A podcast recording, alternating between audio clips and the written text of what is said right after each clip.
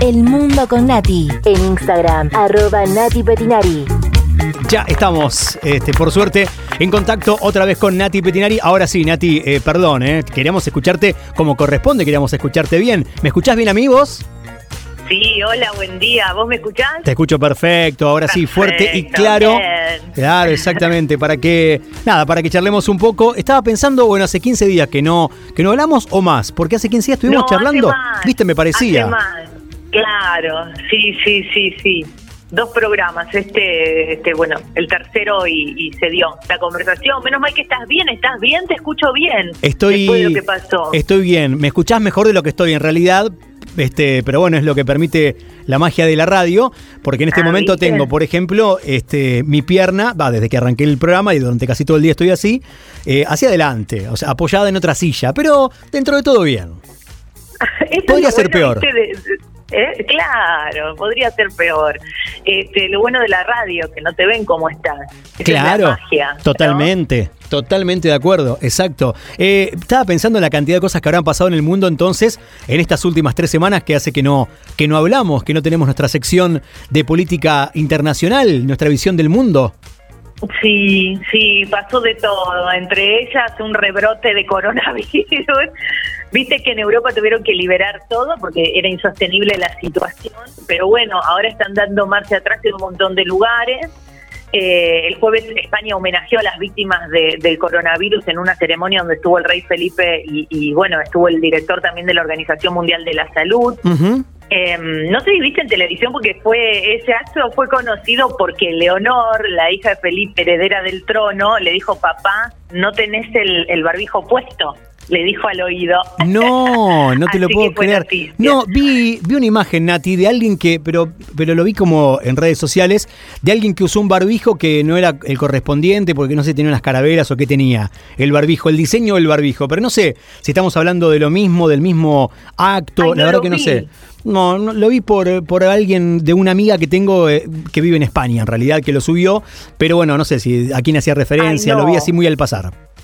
Ay, no sé, No, no, no sé. lo vi, la verdad, así que no te puedo aportar Claro, en eso. no, Pero no. bueno, este, rebrotes, Aragón es la región de España con más nuevos casos, seguido por Cataluña. Y hoy quiero hablar de España, porque pasó de todo en España. Ok. De todo. Contame todo, quiero saberlo. De, de todo y nada bueno. Todo tiene que ver con corrupción. Ah, bueno. Este- Esa palabra me suena conocida acá. Sí, está bien.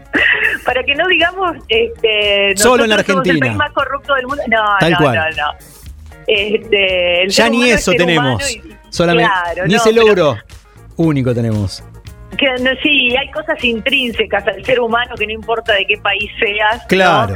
Este, mm, bueno, en, en Barcelona, por ejemplo, que hubo el rebrote, pero salieron casos de corrupción también. Jordi Pujol, vos no sé si te acordás o sentiste nombrar a Jordi Pujol, pero él fue el presidente de la Generalitat de Cataluña 23 años, entre 1980 y el 2003. Ajá.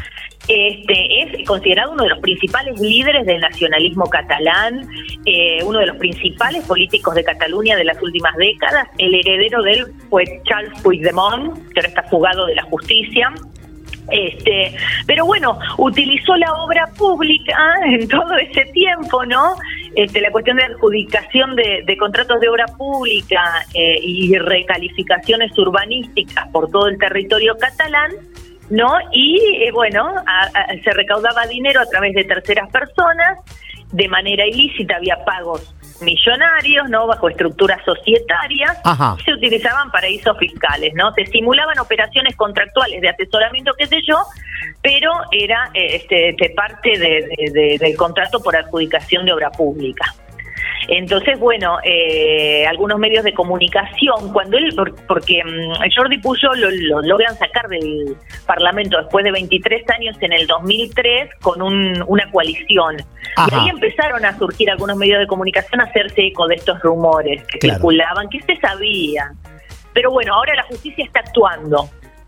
Así que ese es uno de los temas de, de- de Barcelona, también con otro, porque mm, este, parece que hay, no sé si llamarlo escuchas ilegales, porque no son solo escuchas. Para, vos estás hablando de España o estás hablando de Argentina. Corrupción con obra pública. Escuchas ilegales. ¿De qué estamos hablando, Nati? No lo puedo creer. Es fuerte, hablando de ¿eh? España, es fuerte. Qué es fuerte. bárbaro. Este, mira, te, te voy a- son cuatro casos de corrupción que tengo para contarte. Eh, el independentismo catalán denunció que el presidente del Parlamento de Cataluña hoy, Roger Torrent, y otros dirigentes nacionalistas fueron espiados por un programa de software israelí al que solo tienen acceso los estados. Los estados compran este programa de software. ¿Para qué? Y para combatir el terrorismo, el narcotráfico, delito grave. Pero en este caso parece que pues, está involucrado mm, este, el gobierno de... de- Le pinchaban el teléfono y le podían ver la geolocalización, eh, se podía hasta encender el micrófono o Ah. la cámara a distancia y, y recolectar información de reuniones, conversaciones, de todo, este, del independiente. Te- y te voy a interrumpir, Nati, para esto. Eh, creo que cuando, si tenés la posibilidad de viajar a, a Barcelona, a la zona de Cataluña, ahí te das cuenta, posta a posta, eh, qué poco los catalanes quieren ser españoles. O sea, no quieren saber con España. Es muy fuerte el movimiento independentista eh, eh, en Barcelona, en la zona de Cataluña, con respecto a España. ¿O no? Digamos, Sí. uno, yo creo que, que, que, mm, en algunas situaciones hace falta estar ahí para tomar dimensión o real dimensión de, de- de algo que es muy fuerte. Bueno, y España en el movimiento independentista es cada vez más fuerte, me da la sensación. No, no, es algo que se viene gestando desde Claro. hace mucho tiempo que está totalmente calculado, Ajá. ¿no? Y, y sí, ellos, este, como una manera de desprecio por ahí al español, te terminan hablando, contestando en catalán. Bueno, eso ni hablar, Este, claro. Bueno, pero me pasó de todo, de escuchar a gente que estaba, que era completamente nacionalista y gente que decía, no, están locos, que nos vamos a separar de, de España? Este, seríamos un paisito muy chiquito con, con pocas capacidades de este de, de política Claro, ¿no? entonces claro. bueno eh, yo creo que hay de todo no Hay sé todo. me da la sensación a mí que es mucha manipulación de la opinión pública en el tema del independentismo yo creo que va a ser más lo que pierda España yo creo que va a ganar mucho van a ganar mucho los pocos empresarios este catalanes y va a perder mucho El la pueblo, población en claro, general tal cual. claro. Entiendo, entiendo. Imagínate este, la Unión Europea. Este, Cataluña no pertenecería, o sea, habría unos líos jurídicos Claro, claro, claro. tremendo. Te digo, un estado pequeñito que no, viste, este, no haría, no, no tendría demasiada fuerza. Entiendo perfectamente. Bien. ¿Hay más Eh, casos de bueno. corrupción en España? Sí, sí, el tercero te cuento. A ver. El caso Dina se llama. El caso Dina es un caso que viene del 2015, es un rompecabezas que hasta el día de hoy no se sabe bien qué pasó. En el 2015, una chica marroquí denuncia que la policía denuncia a la policía que en el supermercado en un IKEA de Madrid le habían robado el teléfono celular. Ajá. La chica, el nombre de la chica, Dina Bouselham, una chica este marroquí. Bien. ¿Qué pasa? Hasta hacía pocos días antes que le roben el teléfono, ella había sido asesora de la ahora vicepresidente del gobierno español de Pablo Iglesias. Ajá. Dina hacía siete años que estaba en Madrid, estudió ciencia política en la Complutense de Madrid, que fue el caldo de cultivo del 15M, de este movimiento de los indignados. Claro. Sí, sí, Bueno. sí, sí. Y Pablo Iglesias era su profesor.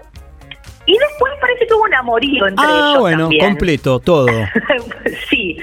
Bueno, no se sabe bien las cuestiones, pero la tarjeta SIM del teléfono de Dina terminó en, pa- en manos de Pablo Iglesias. No se sabe cómo, si se la robaron en un supermercado. Claro. Este, ¿Por qué? En Ikea. ¿Por qué? ¿Qué pasó No, ahí? a- Además, en un supermercado, claro, este mm, súper popular, una, una cosa como que a cualquiera le ponen robado el celular, se lo roban a ella, la justo a ella. Qué fuerte. Claro. Qué. Y dicen que había fotos comprometedoras de los dos documentos del partido y un montón de cosas. Al principio Pablo Iglesias este, fue presentado y él se mostraba como una víctima, qué sé yo, pero ahora dicen que él armó el relato de que era perseguido por la policía y todo para remontar en las encuestas porque venía muy abajo. Así que bueno. ah, sí, completo no se también. sabe- claro, no se sabe, ¿no? Este, no se sabe qué pasó y esto sigue, sigue, se sigue hablando del caso Dina. El PSOE se lo acusan ahora de que ejerce de cómplice de Podemos en la mesa del Congreso, porque son los dos partidos de la Unión para gobernar Sí. de todo partido y dice que están frenando todas las peticiones para que comparezca ante la justicia el vicepresidente. Bien, yo quiero decirles a aquellos que se van sumando a nuestra charla que estamos hablando con Nati Petinari, nuestra especialista en política internacional, que está hablando de España, y lo aclaro una vez más, porque estábamos hablando hace un ratito de eh, la corrupción a través de la obra pública, después de, de escuchas ilegales, y ahora, yo no lo puedo creer, vamos a hablar de la ruta del dinero Pero borbónico, contame, Nati, no, no puedo creer, es muy fuerte. Claro, una cosa de locos. Claro, es la ruta del dinero, del dinero borbónico. La ruta del lo dinero B. B larga, claro, exacto. Claro, Sí. claro. Este, la monarquía borbónica nunca estuvo más debilitada que hasta ahora. Se habla de la posibilidad de que el rey Juan Carlos, el rey emérito, eh, abandone el Palacio de la Zarzuela de Madrid como residencia oficial. Para, voy a hacer una ¿De qué bestialidad. Eh, eh, lo de mérito es porque no, es- o sea, sigue siendo rey, pero no en ejercicio. ¿Sería así como pasó con el Papa Benedicto XVI? No, no, no. qué bestia este, bueno, Aclárame. Sí, sí, ah, ah, sí, sí. Abdicó, digamos, abdicó en favor de su hijo en el 2014. Bueno, por eso, pero sigue siendo el rey, pero no se la rasca, digamos, no hace nada. Exactamente. Bien, perfecto. Porque en realidad. Como Benedicto, claro. Eh, Claro, el- por eso es rey emérito. Claro. Pero la decadencia de Juan Carlos, porque Empezó a Juan antes. Carlos lo quieren, tiene 82 años, para Sí. que te des una idea. Sí. Está medio hecho persa. Sí. Este, y es una de las figuras que quieren mucho en España, o querían, porque tuvo un papel muy importante en la transición democrática. Claro. Tuvo un papel muy importante. Entonces, bueno, pero empezó su decadencia, yo diría, en el 2012.